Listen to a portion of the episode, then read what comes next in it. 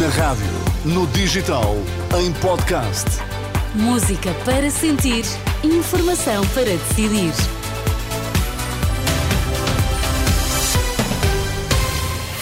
Informação para decidir. Começamos pelos destaques. Miguel, boa tarde. Olá, boa tarde. Duas juntas de freguesia em Lisboa estão a ser alvo de buscas da Judiciária. Procuram-se indícios de alegados favorecimentos no âmbito do processo Tutti Frutti. Oppenheimer, com 13 nomeações para os Oscars, torna-se o segundo filme mais nomeado na história de Hollywood. As notícias das 5 na Renascença. Com edição de Miguel Coelho. Estão a decorrer buscas em duas juntas de freguesia da capital, a de Santo António e a de São Domingos de Benfica. Buscas confirmadas à Renascença pelos eh, presidentes dos dois executivos. A Judiciária realiza diligências relacionadas com a Operação Tutti Frutti, que desde 2018 investiga alegados favorecimentos a militantes do PS e do PSD, através de avanças e contratos públicos, em causa suspeitas de corrupção passiva, tráfico de influência, participação económica em negócio e financiamento eh, É uma operação que está a motivar estas buscas da Judiciária, como confirmou a Renascença Vasco Morgado, presidente da Junta de Santo António. O que sei é que é mais do mesmo. Vêm cá à procura do, do mesmo. É o tutti frutti. É o, é o quê? Ainda é sobre esta investigação. 2013-2017. Vasco Morgado esclarece ainda que o foco da Judiciária está na documentação de executivos anteriores. Também o presidente da Junta de São Domingos de Benfica, José da Câmara, tem essa indicação de que as buscas não estão relacionadas com o seu mandato. É, é documentação de, de, vários anos, 2011, 12, 13, 14, por aí. Enfim, várias coisas. Tem a ver com contratações. Portanto, o meu papel aqui é facilitar o trabalho e, portanto, é, é isso. É, é, isso que está a acontecer, nada mais do que isso. Que fique bem, bem claro que na, nada tem a ver com, relativamente à minha pessoa, é que não, não tem nada a ver com, com, com, com o meu executivo. José da Câmara, o presidente da Junta de São Domingos de Benfica, em declarações à jornalista Carla Fino. Eh, São Domingos de Benfica e Santo António, duas juntas da capital que estão a ser alvo de buscas esta terça-feira por parte da Polícia Judiciária. Para combater a crise da habitação, o líder da Iniciativa Liberal defende mexidas na tributação. Ao visitar um edifício devoluto em Lisboa, Rui Rocha afirmou que é preciso eliminar ou reduzir impostos. O IVA da construção tem que ser reduzido, eliminar o IMT, eh, é um imposto que não faz sentido nos dias hoje e que traz um preço ainda mais alto para a aquisição da habitação. Eh, as questões do arrendamento, é preciso que os proprietários ponham mais uh, habitação no, no, mercado, pois então uh, que a tributação das rendas possa diminuir para que esse incentivo cresça. Propostas da iniciativa liberal para o setor da habitação. Também líder bloquista está a dedicar o dia de hoje à crise eh, na habitação. Mariana Mortágua já defendeu, entre outras medidas, a fixação de tetos às rendas. No PS, mais logo, há a Comissão Política Nacional para fechar as listas de candidatos a deputados, numa altura em que, eh, segundo o a Renascença, está criado um clima de tensão depois de ter sido lançado o nome de José Luís Carneiro como cabeça de lista por Braga. Um socialista da Distrital refere que está a ser feita pressão para que o Ministro da Administração Interna não lidera essa lista. É um tema que eh, desenvolvemos em rr.pt.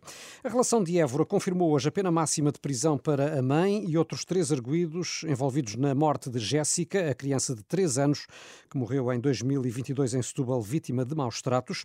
Os três juízes desembargadores deliberaram por unanimidade julgar improcedentes os recursos, confirmando assim os 25 anos de cadeia. E esta tarde ficamos a conhecer, Miguel, os nomeados para os Oscars deste ano. Como se previa, Oppenheimer parte como grande favorito. Indicado em 13 categorias, o filme de Christopher Nolan tornou-se o segundo de sempre com mais nomeações, apenas suplantado por eh, Titanic, como lembrou já esta tarde aqui na Renascença o especialista em cinema Mário Augusto. Uh, tudo levava a crer que o Oppenheimer fosse um dos grandes filmes uh, nesta lista de nomeados, mas 13 nomeações faz dele o, o segundo filme mais nomeado da história uh, da Academia, porque o que tem mais nomeações foi o Titanic, já lá vão uns anos. Não sei se o, se o Oppenheimer vai fazer aqui um, um, pleno em termos de, de candidaturas e, e, e, prémios, mas para já, para já, já fica na história como sendo o segundo filme mais nomeado uh, para os prémios da Academia. Ouvido pelo jornalista Vasco Bertrand Franco, Mário Augusto sublinha que, ao contrário de Oppenheimer, Barbie, que foi o maior êxito de bilheteira de 2023, acabou por ficar em plano secundário nestas nomeações. Uh, há aqui um derrotado claro, que é o Barbie, que foi o filme mais rentável do ano. Havia grandes expectativas, Percebeu-se já quando foi os Globos de Ouro que poderia ser um, um filme esquecido na, na, no campeonato do, dos premiados e das nomeações.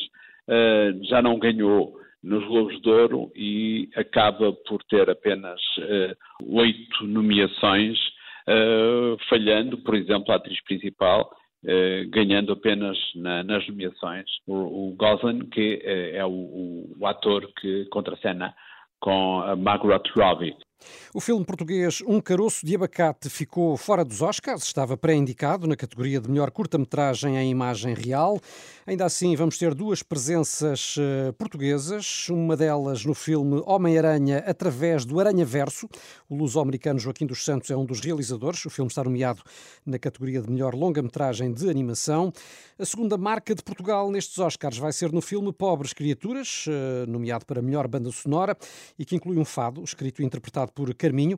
Pobres Criaturas é mesmo o segundo filme mais nomeado para os Oscars deste ano, como também assinala Mário Augusto. Há também um claro vencedor nas nomeações, que é o Pobres Criaturas, é um filme que estreia esta semana, que tem também a Carminho, aliás, eh, que tem uma pequena participação e Lisboa aparece recriada com uma certa fantasia neste filme do realizador grego que faz um cinema muito particular, muito diferente, muito cheio de fantasia. Ficamos eh, tristes por o filme português, a curta-metragem, que estava na shortlist para as curtas-metragens, não, não chegar à finalíssima dos cinco nomes nomeados. Mas temos um, um nome português uh, na, na, lista que é o realizador do filme do, do da animação de Spider-Man a edição número 96 dos Oscars está marcada para 10 de março em Los Angeles. Os casos de sarampo na Europa aumentaram 30 vezes em apenas um ano, o que está a fazer soar os alarmes na Organização Mundial da Saúde. Em 2023 registaram-se mais de 30 mil casos de sarampo, quando no ano anterior contabilizaram-se apenas 941.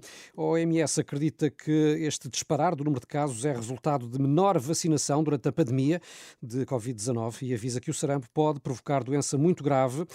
No ano passado, destes 30 mil casos registados, 21 mil resultaram em hospitalizações e houve mesmo cinco mortes que uh, são associadas ao sarampo. No handball, Portugal empatou esta tarde com os Países Baixos, no último jogo da uh, ronda principal do Campeonato da Europa, que decorre na Alemanha. É um empate que obriga a seleção nacional a esperar pelo resultado do Dinamarca-Eslovénia, que começou há pouco. Se a Eslovénia perder, Portugal consegue o acesso ao jogo do quinto e sexto lugar e fica também uh, bem colocado para uh, o torneio pré-olímpico, mas vamos ter de esperar então por esse uh, resultado. Depois de um jogo menos conseguido diante dos neerlandeses, como admitiu o selecionador nacional, Paulo Jorge Pereira, que ainda assim manifesta orgulho pelo caminho feito pela seleção de handball. Creio que o que fizemos até aqui temos que estar muito orgulhosos e nada vai mascarar aquilo que foi feito, nem um jogo menos conseguido como foi hoje. Selecionador nacional de handball, depois de Portugal ter empatado a 33 com os Países Baixos no europeu que decorre na Alemanha. E ainda no desporto, Felipe Daniel é notícia um cartão para um militar da GNR, um cartão branco, atribuído ao guarda principal Rodrigues durante um jogo do escalão sub-13 no distrito da Guarda. Hum. Decorria a partida uh, entre a Associação Desportiva de São Romão e o Sporting Clube Celuricense, quando um jovem atleta se lesionou.